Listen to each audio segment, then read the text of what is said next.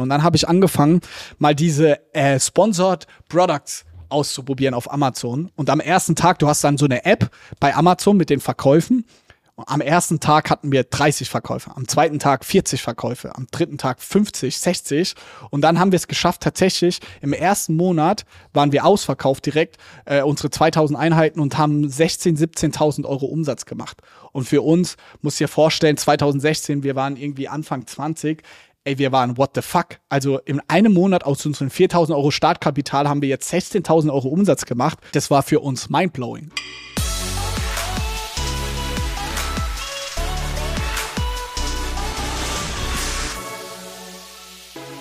Heute geht es um mein Lieblingsthema. Jeder, der mich kennt, weiß, dass ich jedem Fashion-Trend sofort folge, oft sogar ein, zwei Schritte vor jedem anderen bin und man eigentlich an mir immer erkennen kann, was gerade en vogue auf der Straße ist. Vielleicht auch nicht. Trotzdem jedoch freue ich mich, euch bei Digitale VorreiterInnen begrüßen zu dürfen, dem Podcast zur Digitalisierung von Vodafone Business. Und ich spreche gleich mit Snox, also mit dem Johannes Kliesch von Snox, dem Gründer, und krieg von ihm hoffentlich ganz, ganz viele Antworten auf meine Fragen. Ich will wissen, wie er das Ganze so Bootstrap gegründet hat, äh, was große Meilensteine waren. Ich glaube, er hat auch so ein paar Sachen wie zum Beispiel die besten Karrieretipps, die ihm jemals gegeben wurden und natürlich auch, was Nox so in den nächsten Jahren noch so vorhat. Mm, bevor wir anfangen mit dem Gespräch, möchte ich euch einladen nach Berlin. Dort findet nämlich am 7. Oktober die Project A Knowledge Conference statt, die sogenannte PackCon. Äh, auf der PackCon reden unter anderem Gründer von Trade Republic, äh, mein Freund Philipp Westermeier, der besonders interessante Alex Graf, Pip Klöckner und Philipp Glöckler, Uwe Horstmann, Florian Heinemann und ganz viele GründerInnen der heißesten aktuellen Startups. Und ich darf einen Live-Podcast machen mit Niklas Jansen. Das ist einer der Mitgründer von Blinkist. Und Blinkist ist letztes Jahr an der Schwelle zum Milliardenunternehmen gehandelt worden. Der Niklas kümmert sich unter anderem um Themen wie Produktivität, Tools, Hacks, äh, hat ganz viele Infos, wie man einen Market Disruptor baut. Ich freue mich also sehr auf unseren Live-Podcast. Und falls du auch zur PackCon auftauchen willst, erscheinen möchtest, verlosen wir hier, beziehungsweise gibt es mit dem Code PA Vorreiter in einem Wort, PA Vorreiter, fünfmal kostenlose Tickets. Alle anderen, die kein kostenloses Ticket bekommen, erhalten immerhin noch 15% Rabatt. Also der Code heißt PA Vorreiter in einem Wort, äh, fünfmal kostenlos und danach 15% Rabatt. Wir haben natürlich alle relevanten Links zur Anmeldung auch in der in den Notes. So, also ich hoffe euch da live zu sehen oder später, wenn wir die Folge live stellen, auf jeden Fall als Zuhörer mit dabei zu haben. Und ich glaube, jetzt habe ich alles auf meiner Hausaufgabenliste hier abgearbeitet. Kommen wir endlich zu Johannes. Äh, lieber Johannes, schön, dass du dabei bist. Herzlich willkommen beim Podcast Digitale Vorreiterin. Geil, dass ich hier sein darf und sehr schön das Intro gesprochen. Okay, äh, Dankeschön, Dankeschön. Ähm, kleine, kleine Anekdote. Ich habe natürlich gleich dem Johannes im kurzen Vorgespräch in den Ohren gelegen, dass ich unbedingt mal seine Produkte testen möchte. Und ich glaube, er hat 25 Sekunden später einen personalisierten Rabattcode für mich und die Kollegen in den Chat gehauen. Und das ist schon, glaube ich, eine Geschwindigkeit, dass ein Gründer so etwas mal eben, während er einen Podcast aufzeichnet, in weniger als einer halben Minute erstellen kann in seinem Shop. Ähm, schon, finde ich, einer dieser Signale, die irgendwie zeigen, da geht schnell voran. Also das fand ich, fand ich sehr spannend. Ich glaube, bei unheimlich vielen anderen Gästen oder Läden wäre das niemals so schnell gegangen. Und natürlich auch witzig, dass einfach mal entscheidet, da schnell einen Code rauszuhauen. Ich glaube, diese, dieses Thema schnell bewegen, schnelle Entscheidungen, schnelle Dinge ausprobieren, das macht ihr seit Anfang an. Ich habe gelesen, ihr habt mit nur 4000 Euro gestartet. Wie kann man das denn machen, Johannes? Ja, safe. Also, wie du sagst, Geschwindigkeit, glaube ich, ähm, ist bei uns ein riesengroßes Thema. Ich sage immer, äh, wir haben ja mit einem total unemotionalen Produkt angefangen, wie schwarzen Socken. Und wir hatten jetzt keine crazy Produktinnovation. Also ist eigentlich so, würde ich sagen, runtergebrochen unser Erfolg bei Snox sehr stark von unserer Schnelligkeit abhängig, dass wir schneller sage ich mal, Amazon für uns an, äh, gemeistert haben und danach auch so Social Media Ads. Also es ging viel um Schnelligkeit, schneller und besser zu sein als die großen Tanker wie einen Falke, wie andere Unternehmen. Und das ist schon, egal ob man jetzt mit 4000 Euro startet oder nicht, aber das war von Anfang an ein riesengroßes Thema und das ist vielleicht auch so meine Message an viele da draußen. Wir leben irgendwie in einer Welt, wo jeden Montag ein paar Millionen Leute Höhle der Löwen schauen und da werden irgendwelche immer Innovation, innovativen Produkte vorgestellt und immer mit einem Kniff besser und innovativer. Ja, schon, aber Snox hat es, glaube ich, ohne da eingebildet zu sein, ganz weit gebracht irgendwie, ohne jetzt ein crazy innovatives Produkt zu haben. Also daher unterschätzt diesen Faktor Schnelligkeit, wird, glaube ich, ähm, sehr stark unterschätzt. Und um selbstständig zu sein oder Unternehmen zu gründen oder GründerInnen zu sein, benötigt es eben nicht die, immer nur ein ultra geniales, innovatives Produkt, sondern es kann auch drumherum kann man viel innovieren, also in den Marketingkanälen und, und, und. Also das ist so ein bisschen meine Message, die ich jetzt hier direkt zum Start versuche zu platzieren. Habt ihr damals beim Start ganz, ganz viel Market Research gemacht und dann gesagt, wir haben eine ganz tolle Positionierung gefunden? Oder war es genau umgekehrt, dass ihr gesagt habt, wir haben da irgendwie Bock auf dieses Produkt, wir versuchen es einfach mal? Also Market Research haben wir insofern nicht gemacht. Man muss, um ein bisschen auszuholen, um ein bisschen mehr Kontext, äh, Kontext zu bilden, ist einfach, wir fanden das Geschäftsmodell, fanden wir einfach geil. Also Amazon FBA, vereinfacht gesagt, auf Amazon irgendwie Produkte zu verkaufen. Das fanden wir irgendwie innovativ und geil. Und dann haben wir im nächsten Schritt erst geguckt, was könnten wir verkaufen. Und dann sind wir zu Socken gekommen. Das war unser Weg. Also wir haben nicht krassen Marktresearch gemacht im Produktbereich, aber wir sind halt über das Geschäftsmodell äh, gestolpert. Und das ist auch so mein Learning. Wenn ich heute oder morgen noch mal gründen würde, glaube ich, würde ich immer am meisten versuchen, Zeit reinzustecken in das Geschäftsmodell. Hat dieses Geschäftsmodell irgendwie gerade Rückenwind? Kann man da was machen? Ähm, und dann im nächsten Schritt, sage ich mal, innerhalb des Geschäftsmodells dann zu schauen, okay, welches Produkt oder welche Dienstleistung biete ich an, etc.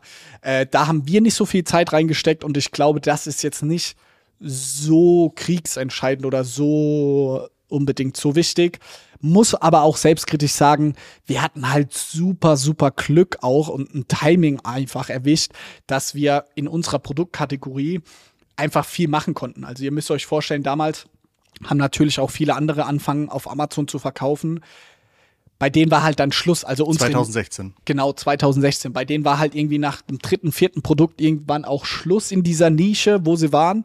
Und da hatten wir schon Glück, dass man mit einer Bekleidungsnische, wo wir sind, auch der Marke von Anfang an Snox relativ gut dehnen konnte und viele Produkte dann zusätzlich machen kann. Aber auch da wieder, Snox wird als Sockenunternehmen wahrgenommen, aber unser Produkt, wo wir am meisten Umsatz machen, sind tatsächlich Boxershorts. Und wir haben letztes Jahr Damenunterwäsche gelauncht. Die machen fast so viel Umsatz wie unsere Socken. Also auch da, wir haben uns über die letzten Jahre so oft wieder neu erfunden. Und ich glaube, das ist auch so ein bisschen zu sehr romantisiert, dass man mit dem, was man angefangen hat, das auch die nächsten fünf Jahre macht. Das ist einfach Bullshit. Wir haben angefangen mit Socken verkaufen auf Amazon. Das macht jetzt vielleicht zehn Prozent, wenn überhaupt noch vom Umsatz aus. Also Sockenumsatz auf Amazon. Inzwischen ist der Hauptumsatz Boxershorts und unser eigener Online-Shop. Also das sieht man allein in den letzten fünf, sechs Jahren, wie krass wir uns selber da weiterentwickeln mussten. Das ist nochmal spannend. Äh, schön, dass du das Thema ansprichst. Ich glaube, ich habe zuletzt gelesen, irgendwie um die 30 Millionen Euro Umsatz kommuniziert ihr. Ich, äh, ist das noch aktuell? Also letztes Jahr haben wir knapp unter 33 Millionen Nettoumsatz gemacht und dieses Jahr werden wir die 55 auf jeden Fall knacken. Wahnsinn. Okay, das heißt, ihr habt Amazon genommen als Start. Ähm, habt aber relativ schnell wahrscheinlich auch gemerkt, wenn man 80 Prozent von Amazon abhängig ist, das wird irgendwie auf die Dauer schwierig. Habt dann auch gesagt, wir bauen unseren eigenen Online-Shop auf. Ähm, kannst du ungefähr sagen, wie die Umsatzverteilung ist? Wie viel Prozent passiert noch über Amazon und wie viel Prozent kommen direkt zu eurem Shop? Unser eigener Shop sind so um die 60 Prozent. 30 Prozent ist ungefähr Amazon und dann die restlichen Prozent verteilen sich über, wir nennen das intern die alternativen Marktplätze, sprich Zalando, About You, ähm, Otto etc. Das schwankt immer nach Jahreszeit, aber aufs Jahr gesehen werden sich die Prozente irgendwie da einpendeln. Was ist ein typischer Snox-Kunde? Eine sehr, sehr geile Frage.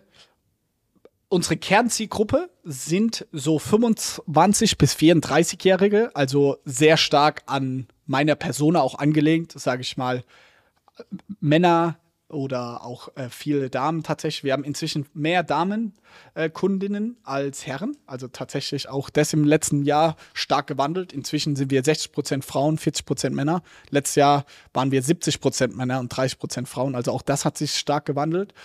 Aber zwischen 25 und 34, die vor allem, sage ich mal, sehr unemotional kaufen und einfach keinen Stress haben wollen mit Basic-Sachen. Also das ist so die Persona, die äh, am häufigsten vorkommt in unserer Kundengruppe. Man muss aber sagen, wenn man, hättest du die Frage andersrum gestellt, wer sind denn eure besten Kundinnen? Ist es tatsächlich, wir haben letztens ein Kundenevent gemacht für unsere 50 besten Kundinnen, waren das tatsächlich fast alles Familienväter und Mütter 50 plus, weil die halt für die ganze Familie, für die Kinder, für sich selber Socken, Boxershorts und so kaufen. Also die hohen Warenkörbe sind dann immer die Familien, aber so der, die Durchschnittspersona ist tatsächlich 25 bis 34. Das finde ich aber witzig, die Top 50 Kunden, ähm, das sind dann wahrscheinlich schon Warenkörbe über 10.000 Euro übers Jahr gesehen, ne, die die so ausgeben? Tatsächlich überhaupt nicht. Wir sind überhaupt nicht diese, die, ich glaube, wie andere D2C, Ja. D2C-Brands wie einem Purelay oder Captain Sun oder wie sie nicht alle heißen, wo du dann so eine ultra-Hardcore-Community hast und so diese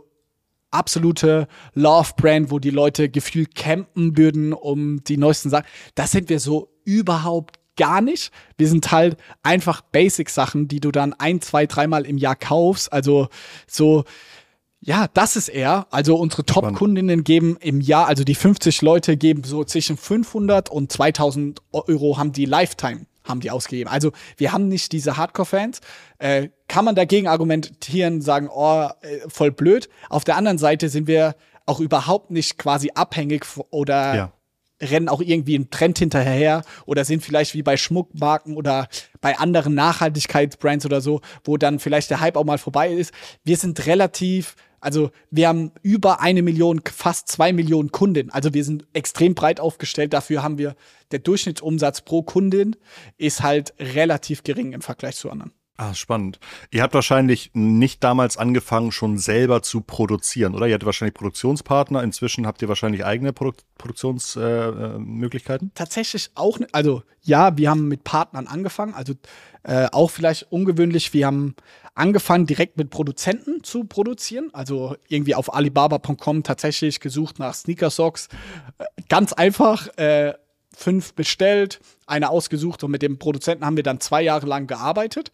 Also auch da nur als Tipp, man stellt sich das immer brutal kompliziert vor. Am Ende des Tages, wir haben wirklich auf alibaba.com Sneaker-Stocks eingegeben und so haben wir auch unsere Boxershorts entwickelt, haben die dann angezogen, haben gesagt, oh, da zwickt's ein bisschen, können wir das irgendwie anders machen, die Naht? Dann hat er wieder neue Proben geschickt und das war die ersten drei Jahre unsere Produktentwicklung und da haben wir dann schon knapp 10 Millionen Euro Umsatz gemacht. Also auch da die Message, ey, keep it simple. Und unser Motto bis heute ist ja auch why not? Also einfach mal machen, ausprobieren. Und das hat wirklich auch sehr gut geklappt. Und dann nach so zweieinhalb, drei Jahren sind wir tatsächlich zu so einer sogenannten Sourcing Agency gegangen. Also haben wir bewusst eine Mittelsmann, Mittelsfrau hinzugenommen, die die ganze Qualitätskontrolle macht und auch die ganze Organisation vor Ort dann in Asien.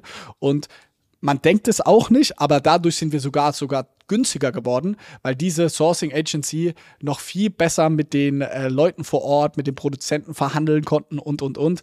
Auch das kann ich als Tipp geben. Also wenn ihr im produzierenden Bereich oder eine Marke oder sonst wie seid, überlegt mal wirklich, ob ihr nicht lieber das Ganze über eine Sourcing Agency macht, weil die Preise sind oftmals günstiger und ihr habt weniger Kopfschmerzen und die Qualität wird besser.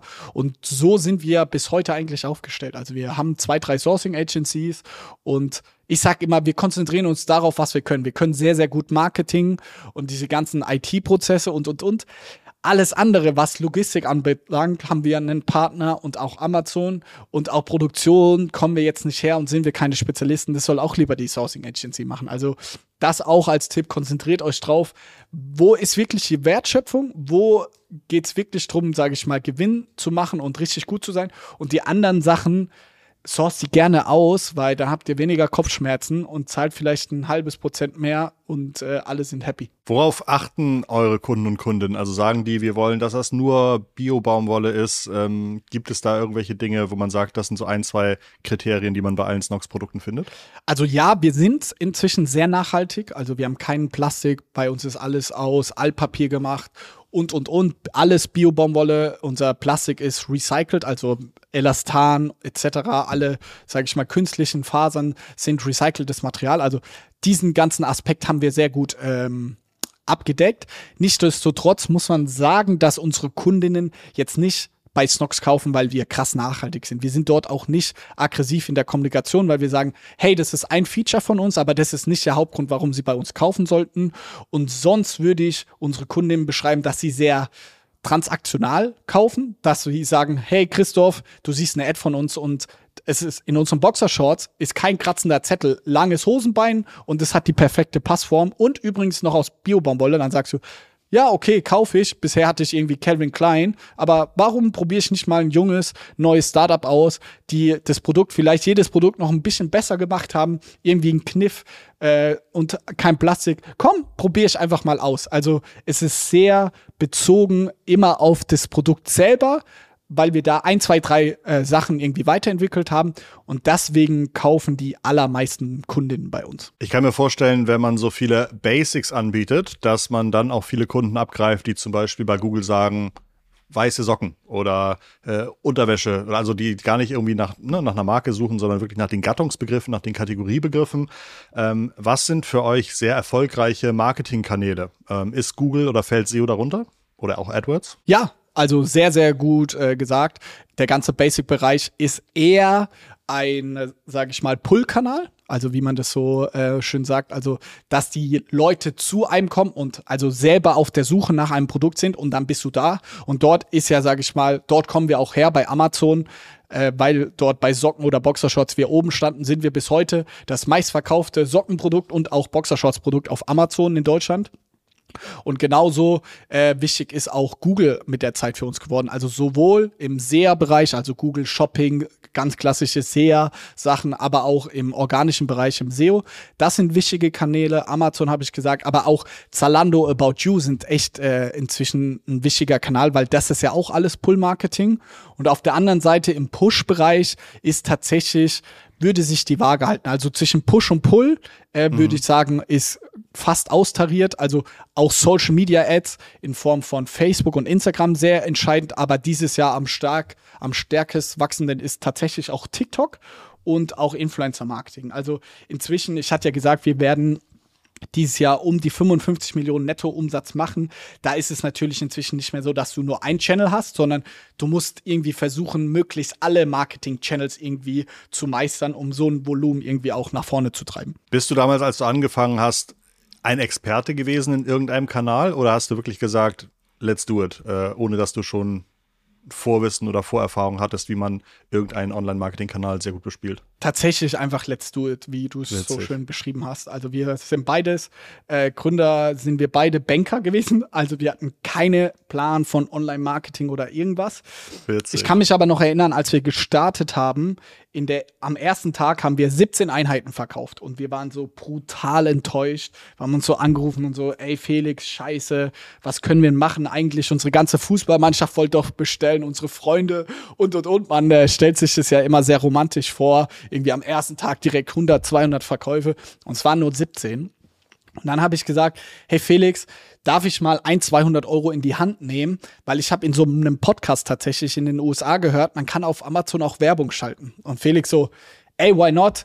Wir müssen irgendwas machen. Ne? Also wir haben die Ware hier, wir müssen verkaufen. Und dann habe ich angefangen, mal diese äh, Sponsored Products auszuprobieren auf Amazon. Und am ersten Tag, du hast dann so eine App bei Amazon mit den Verkäufen am ersten Tag hatten wir 30 Verkäufe, am zweiten Tag 40 Verkäufe, am dritten Tag 50, 60 und dann haben wir es geschafft, tatsächlich im ersten Monat waren wir ausverkauft direkt, äh, unsere 2000 Einheiten und haben 16, 17.000 Euro Umsatz gemacht.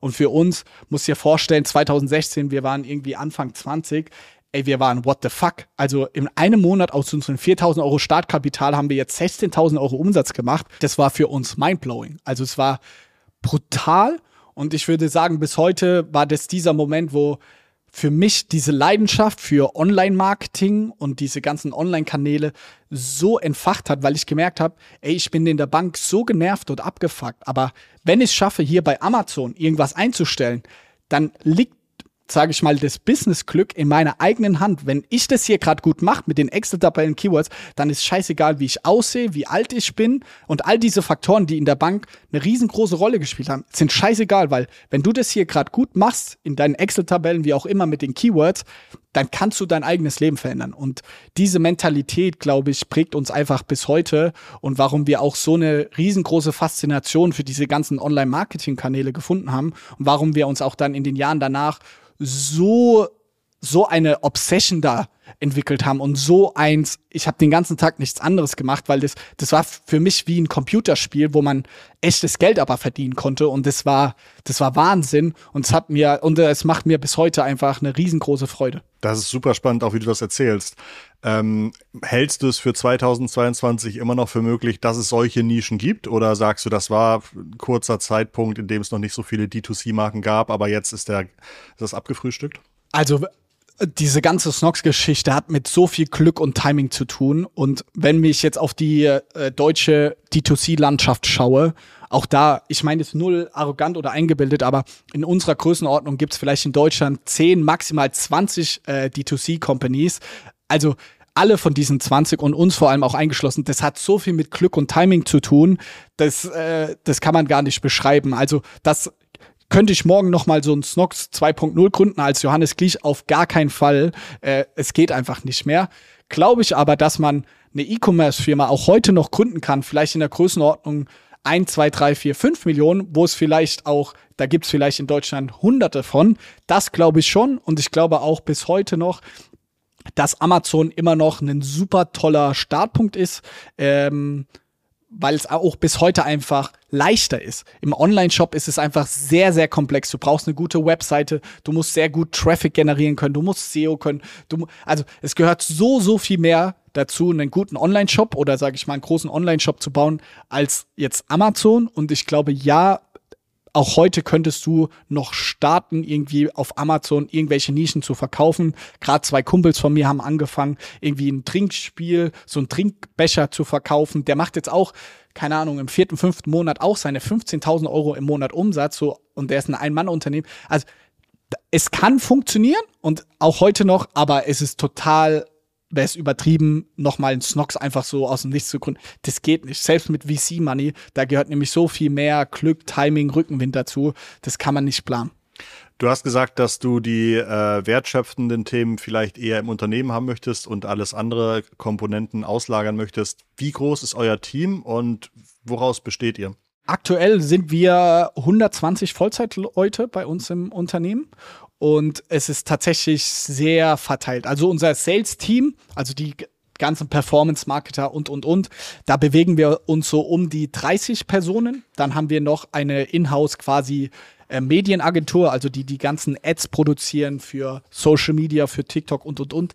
Die sind so 15 bis 20 Leute. Dann haben wir einen riesengroßen Customer Service, das ist unsere größte Abteilung mit äh, 20 äh, Personen. Dann haben wir natürlich schon auch Leute intern, die für unsere Logistik verantwortlich sind, zwei, drei Leute. Produktentwicklung inzwischen haben wir zehn Leute Vollzeit. Also da wird sehr granular und äh, verteilt. Also Customer Service ist eine große Abteilung, Sales ist eine große Abteilung und unsere Mediaagentur. Und dann wird's äh, HR, wo ich hier im Büro sitze, sind sechs, sieben Leute. Also da wird's dann sehr kleinteilig. Könntest du mit ungefähr der gleichen Mannstärke ähm, auch das Doppelte an Umsatz ab, ab, abarbeiten? Oder ähm, gibt es irgendwann nochmal einen großen Shift, dass man nochmal sehr viel mehr Mitarbeitende im Kundensupport braucht? Ja, äh, also operativer Leverage oder wie man das im VC-Umfeld auch sagt. Klar, also es gibt verschiedene Abteilungen, die relativ linear leider zum Umsatz mitwachsen, wie der Kundenservice, den du sehr gut angesprochen hast. Also wenn wir doppelt so viele Bestellungen haben, haben wir auch nahezu doppelt so viele Probleme von Kunden, wo sie sagen, hey, wo ist mein Paket etc. Also brauchen wir auch nahezu doppelt so viele Leute.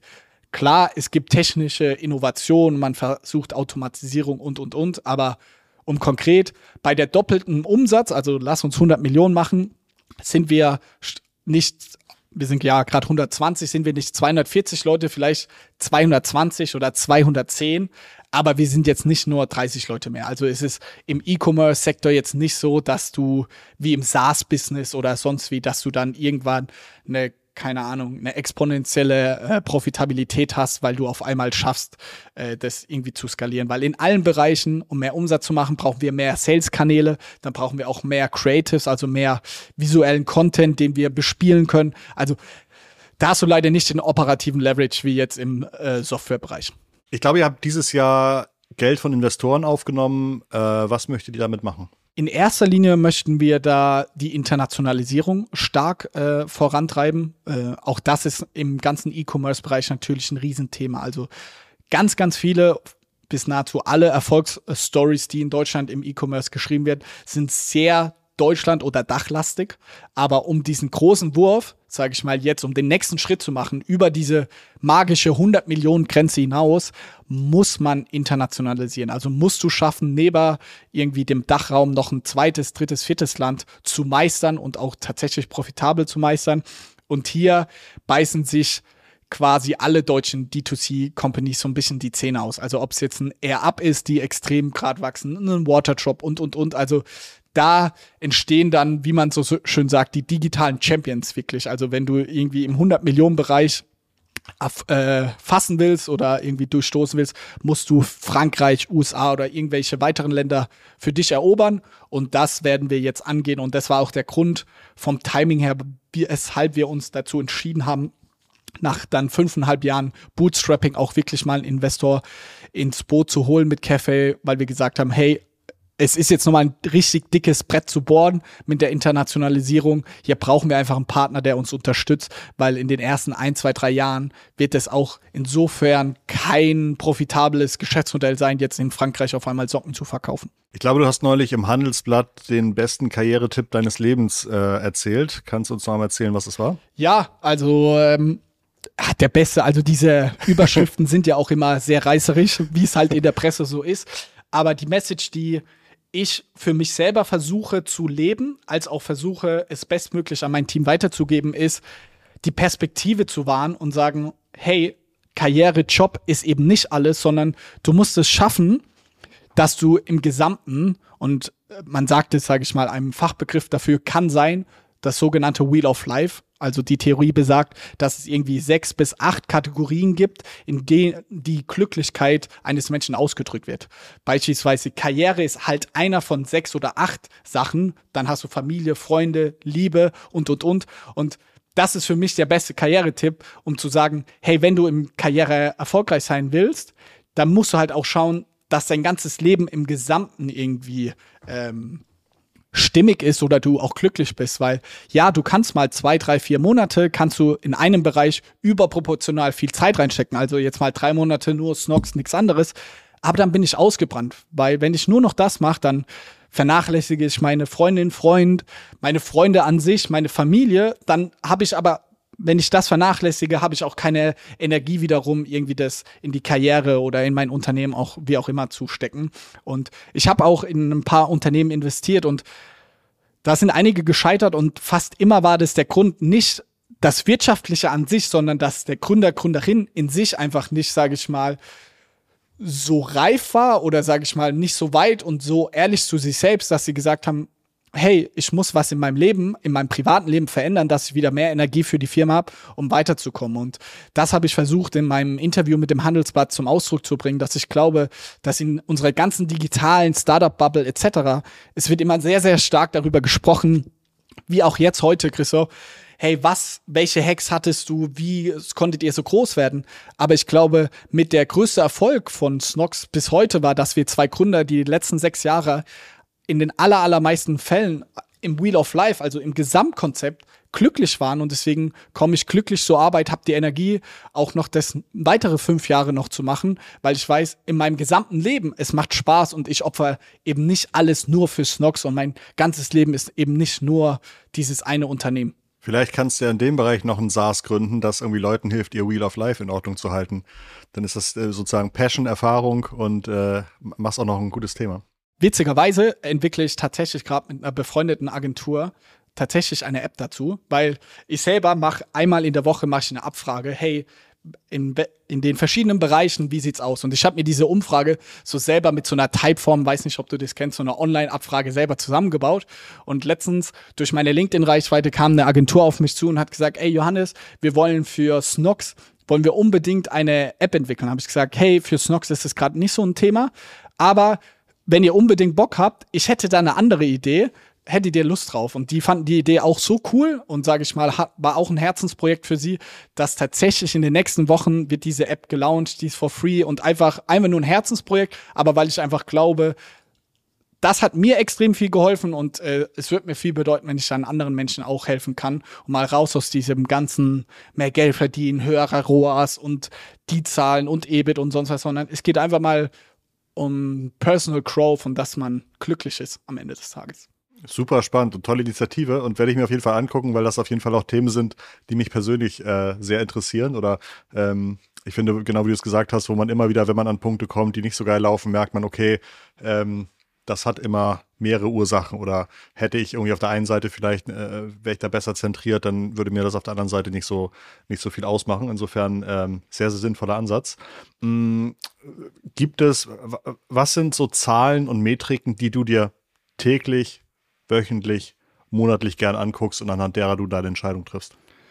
Klar, bei uns im Bereich oder wie in allem Business-Kontexten äh, ist klar äh, Umsatz und auch den EBIT oder eine sogenannte CM3, also Deckungsbeitrag äh, 3 oder halt Contribution Margin 3 ist für uns essentiell wichtig. Und auch hier als Tipp, ich bin ein Experte im E-Commerce, deswegen alle Tipps, die ich versuche heute mitzugeben, bewegen sich vor allem im E-Commerce-Bereich. Aber ich kann euch sagen, wenn ihr im Handel oder E-Commerce unterwegs seid, ist es wirklich ein Gamechanger, wenn ihr euch gerade eure Profitabilität und auch eure verschiedenen Margen täglich anschaut weil man hat viele Kostenfresser und es gibt aber inzwischen tolle Tools, dass wirklich, ich kann jetzt reingehen, Christoph, wir hatten ja gestartet mit der, mit dem Rabattcode, weil du toll findest die Schnelligkeit und genauso ist es bei allem bei uns. Ich kann jetzt reingehen und sehe heute 13.37 wie profitabel sind wir zu, in dieser Minute bis heute ähm, bei Snox, sage ich mal, in diesem Jahr oder an diesem Tag um direkt, sage ich mal, zu identifizieren, wenn etwas falsch läuft. Also das ist wirklich, sage ich mal, die Grundmetriken im Blick zu behalten, aber vor allem auch die Agilität zu haben und nicht nur auf die monatliche BWA zu schauen, wo eh 80 Prozent nicht stimmt, weil irgendwelche Sachen hoch und runter korrigiert werden, sondern wirklich mit Tools genau zu wissen, was in der Firma abgeht. Wenn man natürlich dann weiter im Marketing einsteigt, gibt es dann wirklich viel granularere Zahlen natürlich. Also der ROAS ist ja so eine Standard-KPI. Dann die Marketingquote. In Zeiten jetzt kann man ja die ROAS-Werte durch diese ganze Privacy-Themen nicht mehr so gut äh, tracken. Also würde ich allen empfehlen, immer zu schauen, was ist denn mein Ad-Spend, also alles, was ich im Marketing ausgebe, im Verhältnis zu meinem Gesamtumsatz. Weil wenn ich da merke, E-Commerce wieder gesprochen, diese Quote bewegt sich mehr als 30 Prozent, dann kannst du gar nicht profitabel sein. Also es geht nahezu nicht, außer wenn du wirklich wahnsinnige gute Margen hast. Aber einfach, wenn man mal zuhört, mal alle Marketingkosten zusammennehmen und durch den Gesamtumsatz nehmen, die sogenannte Blended ROAS oder Marketingquote, wenn die über 30 Prozent ist, dann habt ihr ein Problem. Also das gucken wir auch uns intensiv an und dann wird's immer granularer, also Klickraten und, und, und, wie viel Impressionen, wie belaufen sich die CPMs gerade und, und, und. Das sind natürlich auch KPIs, die wir dann uns eher wöchentlich anschauen oder manche Leute im Team auch täglich. Aber ich gucke, wenn ich jetzt morgens aufstehe, anfange zu arbeiten, gucke ich, hey, wie ist der EBIT gestern gewesen? Läuft alles? Irgendwelche besonderen Quoten, die zu hoch sind. Und dann weiß ich sehr gut, läuft alles gerade in der Firma wirtschaftlich gesehen oder eben nicht. Super spannend. Ich glaube, das ist tatsächlich die absolute Minderheit, die so live ihre Daten irgendwie im Blick hat. Ähm, in jeglicher Erfahrung, die ich irgendwie auch in der Beratung mit vielen Unternehmen habe. Äh, unfassbar. Du hattest vorhin gesagt, die ähm, Amazon-Werbung hast du dir irgendwie aus dem amerikanischen Podcast rausgehört. Hast du immer noch Zeit für Podcasts? Und wenn ja, was sind so typische Podcasts, aus denen du äh, was mitgenommen hast? Klar, ey, ich glaube, die üblichen äh, Verdächtigen, die du ja auch in der Intro gesagt hast und die jetzt auch am 7. Oktober oder wann auf deiner gut, auf ja. der äh, Project A Konferenz sind, ähm, klar, so ein Pip höre ich, Doppelgänger höre ich äh, sehr viel was ich auch echt empfehlen kann, um die Gesamtwirtschaft sehr gut, die Zusammenhänge zu verstehen, glaube ich, ist für fast jedes Startup sehr relevant, um zu verstehen, wie hängt es zusammen. OMR sind natürlich auch Philipp, was er da die letzten Jahre gemacht hat, wirklich Wahnsinn und das hat mich irgendwie ich bin ja in dieser Wirtschaftswelt, würde ich sagen, in den letzten fünf bis sechs Jahren groß geworden oder habe mir, da war ja meine Lernkurve und da hat mich Philipp akustisch mit dem OMR-Podcast natürlich enorm begleitet und äh, diese ganzen Geschichten sehr inspirierend. Ohne Aktien wird schwer, auch so ein Klassiker äh, und sonst so ein paar nischigere Themen, aber Doppelgänger würde ich sagen, ist aktuell so Go-To, äh, den ich mir wirklich zweimal die Woche, Mittwochs und Samstags auf jeden Fall anhöre. Aber auch ihr, was ihr jetzt hier mit Vodafone macht, toll, wirklich. Da höre ich mir dann einzelne Folgen an.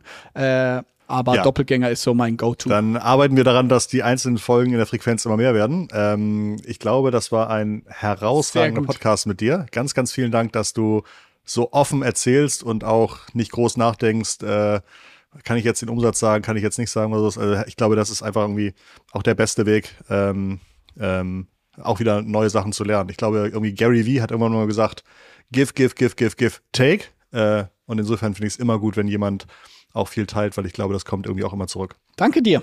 Sehr gut. Ähm, ja, äh, äh, das war Johannes von Snox. Äh, ich werde jetzt tatsächlich irgendwie auflegen und anfangen mal mal zu shoppen und äh, bevor mein Rabatt mir wieder aberkannt wird oder so, wer weiß, wie lange der gültig ist. Ja, vielleicht ist da so eine kleine zeitliche Komponente dahinter. Ähm, und würde sagen, das war's für diese Woche mit digitale VorreiterInnen und hoffe, dass ihr auch nächste Woche einschaltet. Der Johannes hatte ja auch den ähm, Pip Klöckner und Philipp Glöckler, Glöckler erwähnt und ich hatte mit Philipp Klöckner vor ein paar Monaten auch eine Folge aufgenommen, die findet ihr im Episodenarchiv. Da haben wir unter anderem mal gefragt, wie viel Geld hat Philipp Klöckner nun wirklich? Ähm, und er hat darauf sogar, glaube ich, eine Antwort gemacht, äh, gegeben. Insofern, hört rein. Ganz lieben Dank an Snox. Ganz, ganz viel Erfolg bei der Internationalisierung. Ich werde mir das von der Seitenlinie angucken. Und ich würde sagen, ganz liebe digitale Grüße von Johannes und Christoph. Macht's gut. Ciao, ciao. Tschüss.